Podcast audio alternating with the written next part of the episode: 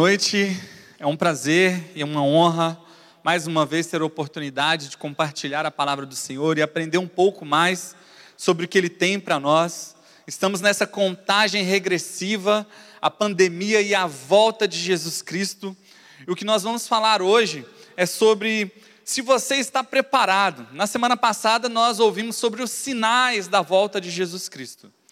Né? E hoje nós vamos falar sobre, o, é, sobre se cada um de nós, como nós estamos nos preparando e se realmente estamos preparados para o momento que Ele chegue né? e, nos, e nos salve, né? cumprindo assim a Sua palavra. No Evangelho, esse tem o nome de parousia, ou seja, a segunda volta de Cristo, cumprindo assim a Sua palavra. É um momento muito especial a volta de Cristo. É um momento de alegria, eu sei que muitos, quando ouvem falar sobre a volta de Cristo, ficam com medo. Talvez pela conduta que você tem praticado até hoje, pela sua vida, sua caminhada até aqui. Mas eu quero dizer para você que esse tempo é um tempo de reflexão, é um tempo de arrependimento, é um tempo de mudança de vida. E Jesus Cristo quer fazer parte da sua mudança, essa igreja quer fazer parte da sua mudança. Então, nos dê oportunidade de caminhar com você. Se você está ah, escutando, acessando o nosso canal a primeira vez, se você ainda não faz parte dessa comunidade, nós somos uma grande família e queremos, junto com você, nos preparar para a volta de Jesus. Naquele tempo, os judeus estavam esperando um Messias que fosse resgatá-los da mão pesada dos romanos. Os romanos comandavam tudo e os judeus estavam ali como cativos, vivendo né, mas não eram os líderes da comunidade, né, e eles esperavam alguém que fosse libertá-los da mão pesada do Império Romano. Mas Jesus Cristo veio para cumprir uma missão muito maior: salvar o pecador, salvar cada um de nós. E muitos naquele tempo estavam questionando: Jesus, quando será esse tempo? Quando será a sua volta? Quando vai ser esse momento? Quando tudo isso vai ser transformado, quando o Império Romano será destituído, muitos começaram a questioná-lo naquele tempo. E então ele responde em forma de parábola. Quatro parábolas. E nós vamos estudá-las agora. O capítulo 24 registra esse último discurso de Jesus para os seus discípulos. Pensa só, Jesus estava caminhando, né, para o momento da crucificação, já sabia que ia chegar o momento da crucificação, da ressurreição, e ele ia encontrar assim o Pai, sabia que ia deixar os seus discípulos aqui, então ele prepara o último momento, a última mensagem para aqueles que estavam seguindo, durante três anos caminhando com ele, durante três anos estudando e aprendendo aos pés de Jesus. E o interessante é que, mesmo nessa jornada de três anos, eles ainda não sabiam tudo. Questionavam, porque eles esperavam um outro Messias. Mas Jesus, então, na forma de quatro parábolas, desenha para cada um deles e para nós como nós devemos nos preparar, como nós devemos estar para a sua chegada, para o seu retorno. E a primeira parábola é a parábola da figueira. E está no capítulo 24, versos 32 e 36. Aprendam a lição da figueira. Quando seus ramos se renovam e suas folhas começam a brotar, vocês sabem que o verão está próximo. Olha só os sinais que a figueira deixa, apontando que o verão está chegando. Assim também, quando vi, virem todas essas coisas, os sinais que foram citados na última mensagem, saibam que ele está próximo às portas. Eu lhes asseguro que não passará essa geração até que todas essas coisas aconteçam. O céu e a terra passarão, mas minhas palavras jamais passarão. Quanto ao dia e a hora, ninguém sabe, nem os anjos dos céus, nem o filho, senão somente o Pai. Nesse, nesse trecho, Jesus está mostrando a importância de sempre estarmos vigilantes, atentos aos sinais. Sabemos que a hora vai chegar, temos que estar preparados. E o texto continua e ele, ele fala da, da, de Noé, do episódio da arca de Noé. Noé saiu avisando, alertando as pessoas, ninguém quis ajudá-lo. Mas quando começou a chover e as águas começaram a subir, todos ficaram preocupados, alardeados, com medo. E a gente sabe muito bem o que aconteceu. Noé e sua família se preparou para aquele tempo. Portanto, vigiem, porque vocês não sabem em que dia virá o, meu, o seu Senhor. Mas entendam isto: se o dono da casa soubesse a que hora da noite o ladrão viria, ele ficaria de guarda e não deixaria a sua casa que a sua casa fosse arrombada. Assim também vocês precisam estar preparados, porque o Filho do homem virá numa hora em que vocês menos esperam. Estejam alertas, vigilantes, prontos. É isso que Jesus está querendo ensinar para nós. Como você tem gastado o seu tempo com o que hoje? Hoje a gente tem valorizado muito o nosso tempo. Nessa crise, nessa pandemia, a gente tem gastado o nosso tempo da melhor forma possível com a nossa família, seja no home office, tentando produzir o máximo possível. É um tempo de reflexão, é um tempo de pensar o que realmente é importante para nós.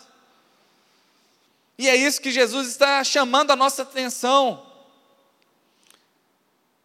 E é interessante quando ele fala: ah, se o dono da casa soubesse a hora que o ladrão viria, ele estaria ali pronto, vigiando, preparado, para que nada de ruim acontecesse com a sua casa, com a sua família. Prepare-se. E sobre estar alerta, estar preparado, eu lembro de um episódio do ano passado. Depois de 38 anos, o Flamengo chegou numa final de Libertadores e meu coração estava apertado. 38 anos, eu não vi meu time ser campeão da Libertadores. E o time batendo recordes no Campeonato Brasileiro, o ano inteiro, artilheiros, aquela coisa toda, treinando. Um técnico né, diferente, com um trabalho, uma proposta diferente para os jogadores, todos se preparando, se dedicando sabendo da importância daquele momento para a história do clube. E no início, aos 14 minutos, se eu não me engano, do primeiro tempo, o River Plate marca o gol. E final de Libertadores contra um time argentino, a gente já espera algo difícil, complicado. E foi assim. Foi assim até os 80 minutos de jogo. Aos 42 minutos do segundo tempo, ainda estava 1 a 0 para o River Plate. Mas o time manteve aquela postura que já haviam jogado o tempo todo. E aí, em dois lançamentos improváveis, né, o time vira, o Gabigol faz o gol, os gols, e levanta a taça, porque ele estava preparado. Já pensou, ele recebe a bola ali, pipoca, dá uma canelada, já pensou se o time não estivesse concentrado, se preparando para qualquer momento? O técnico, ele sempre diz o seguinte no final das partidas: Não, eu sei que o gol vai sair, eu não sei a hora. Olha que interessante. Eu sei que o meu Senhor vai voltar, eu não sei a hora. Então eu devo estar preparado.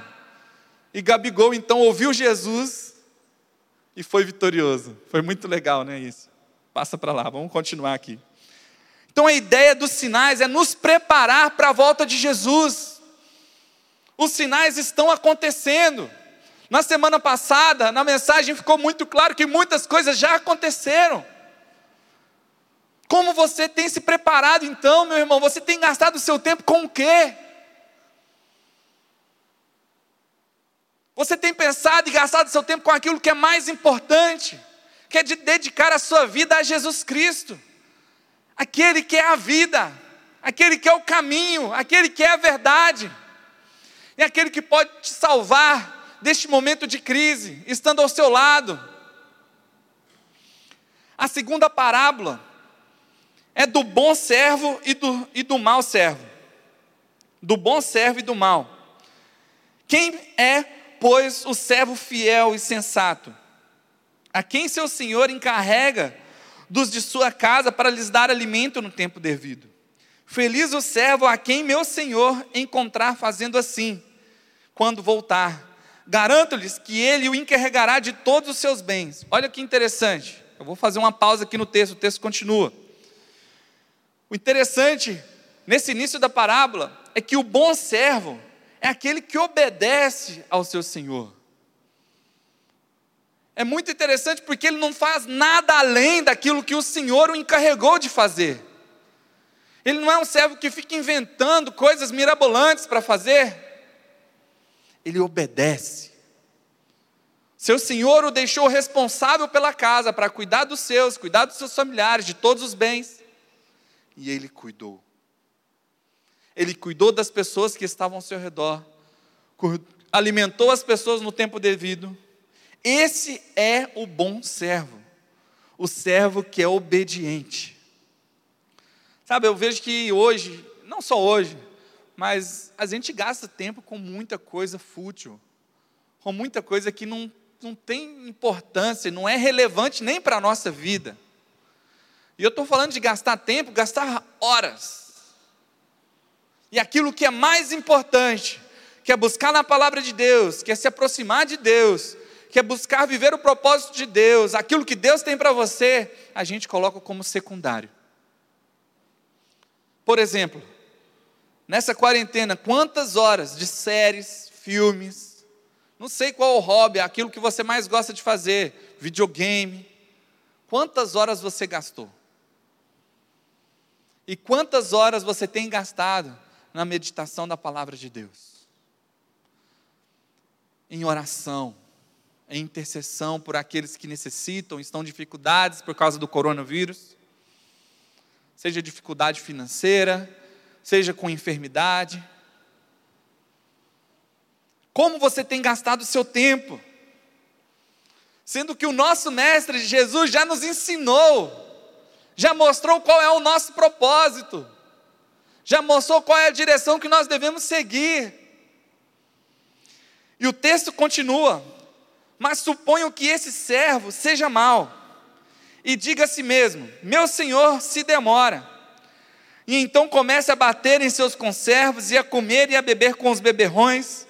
O senhor daquele servo virá num dia em que ele não o espera, em numa hora que ele não sabe. Ele o punirá severamente ele dará lugar com os hipócritas, onde haverá choro e ranger de dentes. O servo mau é aquele que não obedece. E além de não obedecer, ele se engana. Ele se faz de servo, mas ele não é servo. Ele se faz de discípulo, mas ele não é discípulo. Ele até parece uma pessoa que caminha com Jesus, mas ele não é essa pessoa. Por quê? Porque ele está gastando o seu tempo, porque ele está fazendo outras coisas, mas não obedecendo ao seu mestre, não obedecendo a Jesus. E não obedecer gera consequências em nossas vidas. E as consequências é que nós seremos cortados, nós seremos afastados daquele momento de glória do retorno do nosso Senhor. Porque quando ele voltar, por sermos servos maus, nós não estaremos alegres, mas tristes, com medo e não felizes, para celebrar o retorno do nosso Mestre. A terceira parábola é a parábola das dez virgens. Está no capítulo 25, do verso 1 ao 13. E diz assim: o reino dos céus, pois será semelhante a dez virgens, que pegaram suas candeias e saíram para encontrar-se com o noivo. Cinco delas eram insensatas, incrédulas, loucas, e cinco eram prudentes. As insensatas pegaram suas candeias, mas não levaram óleo consigo. As prudentes, porém, levaram o óleo em vasilhas juntamente com as candeias o noivo demorou a chegar e todas ficaram com sono e adormeceram. Vamos fazer uma pausa aqui no texto, o texto continua. Olha só, eram dez virgens esperando o noivo. Todas estavam esperando o noivo. O dia do casamento é um, dos, é um dia muito especial. Eu me recordo do dia do meu casamento. Eu sempre quis constituir família. Eu sempre quis me casar, eu sempre quis ter filhos. Hoje tenho dois. Graças a Deus já está bom. A Beatriz acabou de chegar, completou, está completando 23 dias. E é uma felicidade. E tudo começou né, num relacionamento que culminou no casamento, naquele dia especial. As famílias reunidas, os amigos reunidos, os padrinhos, aquela festa para celebrar.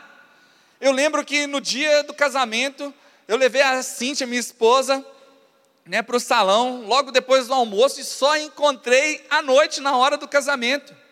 Ela ficou o dia inteiro no dia da noiva, maquiando, fazendo não sei lá o quê, se preparando para o noivo. E homem que é mais prático, né, eu fui para o hotel descansar, o máximo que eu fui foi fazer a barba, me preparar, colocar o terno, chegou a hora, cheguei, eu estava tão né, ansioso por aquele momento, esperando por aquele momento, que era tão marcante na minha vida que eu cheguei com uma hora de antecedência no local do casamento. Tive que ir embora, porque estava muito cedo, estava cheio de gente lá. Aí fui dar uma volta na cidade, depois eu voltei, cheguei com 20 minutos de antecedência. E tudo fluiu. E aí começa a cerimônia.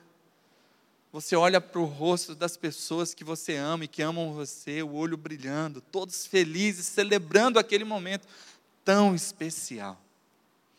E o texto relata que eram dez, cinco insensatas e cinco prudentes. Que isso quer dizer que essas cinco insensatas não estavam dando o valor real para o casamento.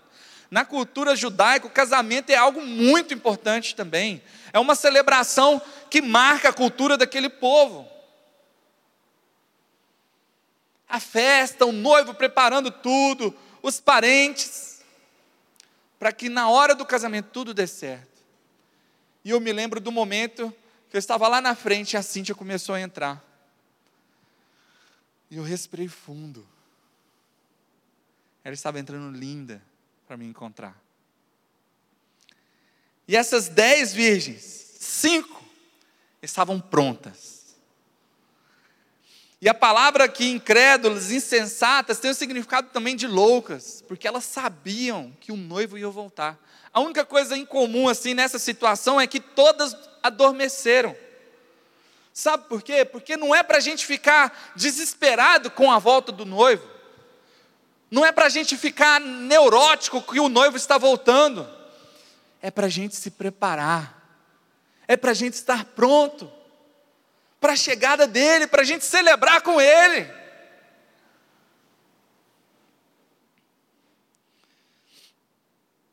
E o texto continua. À meia-noite ouviu-se um grito. O noivo se aproxima. Saiam para encontrá-lo. Então todas as virgens acordaram e prepararam suas candeias.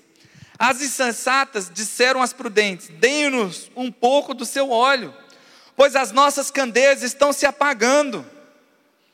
Elas responderam: Não, pois pode ser que não haja suficiente para nós e para vocês. Vão comprar o óleo para vocês. E saindo elas para comprar o óleo, chegou o noivo. As virgens que estavam preparadas entraram com ele para o banquete nupcial, e a porta foi fechada. Mais tarde, vieram também as outras e disseram: Senhor, Senhor, abra a porta para nós. Mas ele respondeu: A verdade é que não as conheço. Portanto, vigiem, porque vocês não sabem o dia nem a hora. Olha que interessante, essas cinco virgens insensatas, loucas. Não se prepararam. O noivo estava chegando. E aí elas quiseram dar um jeitinho. Divide o seu óleo comigo. Porque o nosso está acabando. Mas as outras, as prudentes que estavam preparadas, falaram: Eu não posso dividir com vocês. Porque não tem o suficiente. Senão vai acabar de todo mundo, todo mundo vai ficar sem, sai, corre, vai lá e tenta comprar o seu óleo. Sabe o que isso significa? Significa que não tem como dar um jeitinho para o reencontro com o nosso Mestre. Não tem como dar um jeitinho numa vida né, que você tem uma conduta até a chegada dele. Você pode mudar a sua vida agora, você pode receber a Jesus Cristo agora e caminhar com Ele, e Ele vai mostrar como você vai se preparar para a chegada dele. Mas não tem como eu me preparar, e a pessoa que está do meu lado não se preparar. Ah, me dá uma carona aí para encontrar o noivo. Não tem como. A salvação ela é individual. O que eu posso fazer por você é compartilhar essa mensagem de preparo da nossa vida é compartilhar com você que nós devemos estar prontos para o retorno do nosso noivo, Jesus Cristo. Mas não tem como eu dar um pedaço da salvação que me alcançou. Ela pode te alcançar também nessa noite, agora. Você pode receber a sua salvação agora, basta crer em Jesus Cristo, se arrepender dos seus pecados e mudar o seu caminho para o caminho de encontro a, a Ele, encontrar o nosso noivo, nos preparando nessa jornada.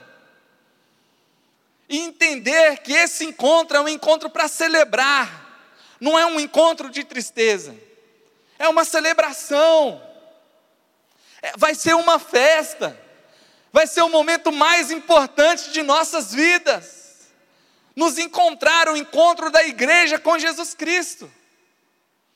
E a jornada até lá é cumprir a nossa missão, cumprir o propósito dele em nossas vidas. Você sabe qual é o propósito de Deus para você?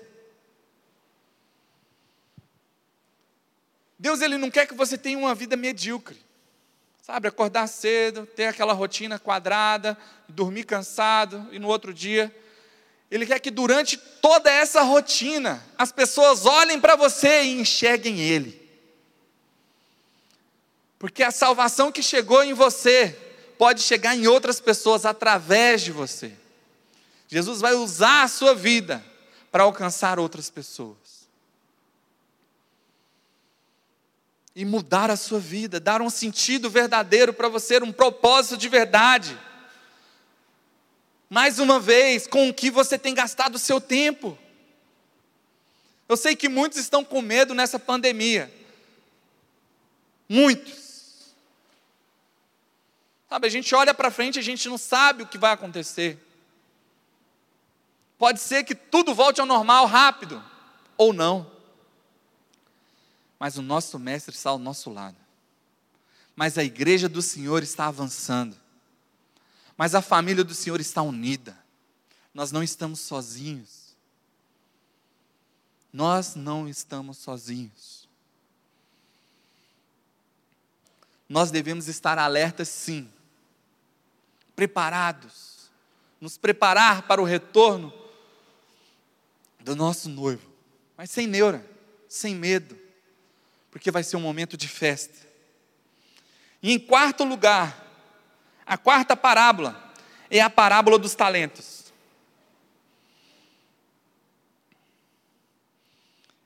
A quarta parábola, as últimas palavras de Jesus para os seus discípulos, Pensa só, se fossem os seus últimos momentos, se você soubesse que seriam os seus últimos momentos com as pessoas que você ama. Você ia escolher bem as palavras, e foi o que Jesus fez. Em quatro parábolas, ele desenha para nós como deve ser a nossa conduta, para encontrá-lo. Ele usa quatro parábolas para desenhar para nós essa jornada, esse caminho, esse preparo. E o texto, no capítulo 25, do 14 ao 30, diz assim: E também será como um homem que, ao sair de viagem, chamou seus servos e confiou-lhe os seus bens. A um deu cinco talentos, a, outro, a outros dois e a outro um, a cada um de acordo com a sua capacidade. Em seguida, partiu de viagem. O que havia recebido cinco talentos saiu imediatamente, aplicou-os e ganhou mais cinco.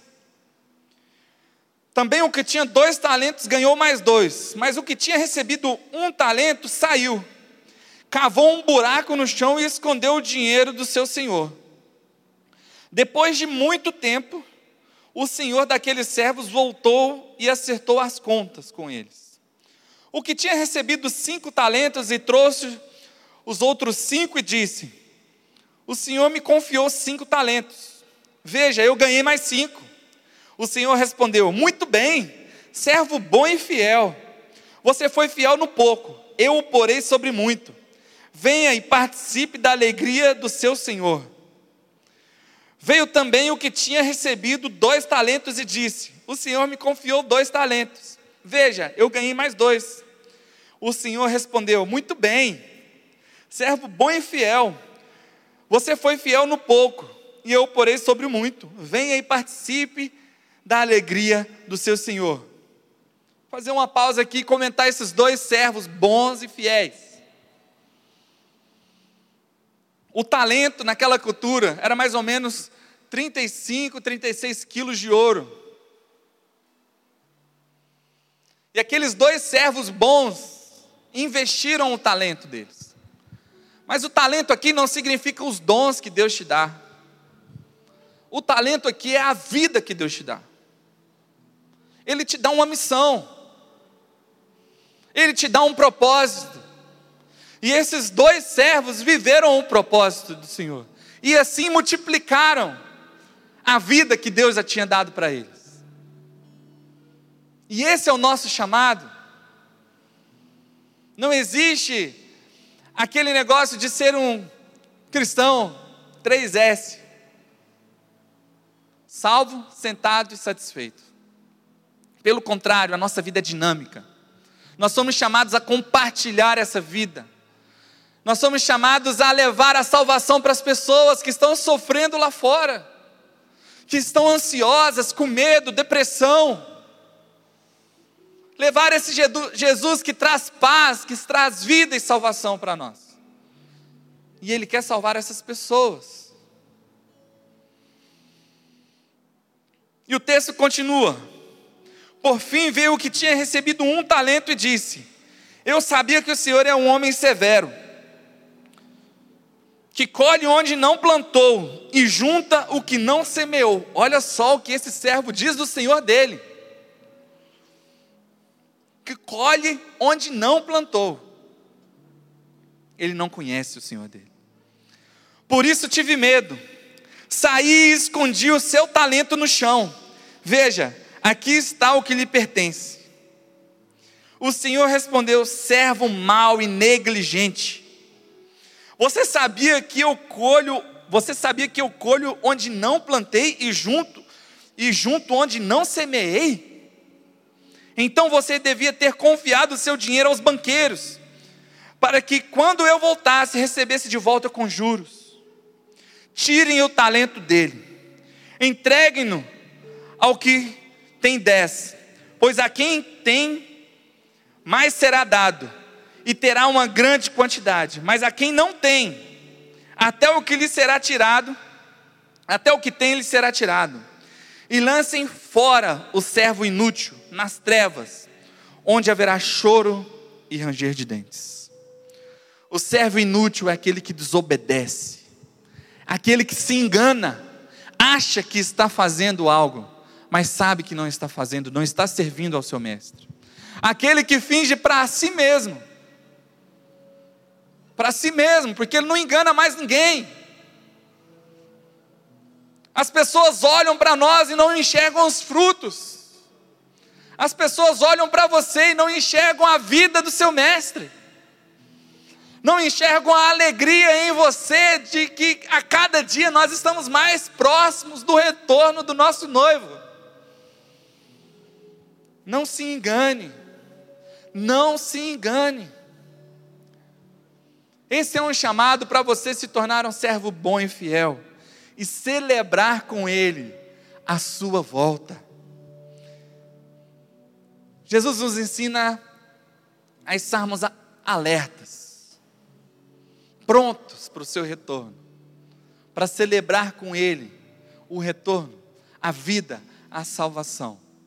E nessa jornada de preparo para esse encontro, levar essa palavra de vida e de transformação para as pessoas. Nessa jornada de preparo todos os dias, Ele quer alcançar você, Ele quer transformar a sua vida, Ele quer salvar você. Abaixe a sua cabeça. Vamos louvar a Deus. E nesse tempo do louvor, coloque a sua vida diante de Deus. Reflita sobre essa jornada de preparo. Reflita se você está alegre, porque cada dia se aproxima um retorno do nosso noivo, do nosso Senhor. Ou se você está com medo. É tempo de arrependimento, é tempo de vida, é tempo de salvação.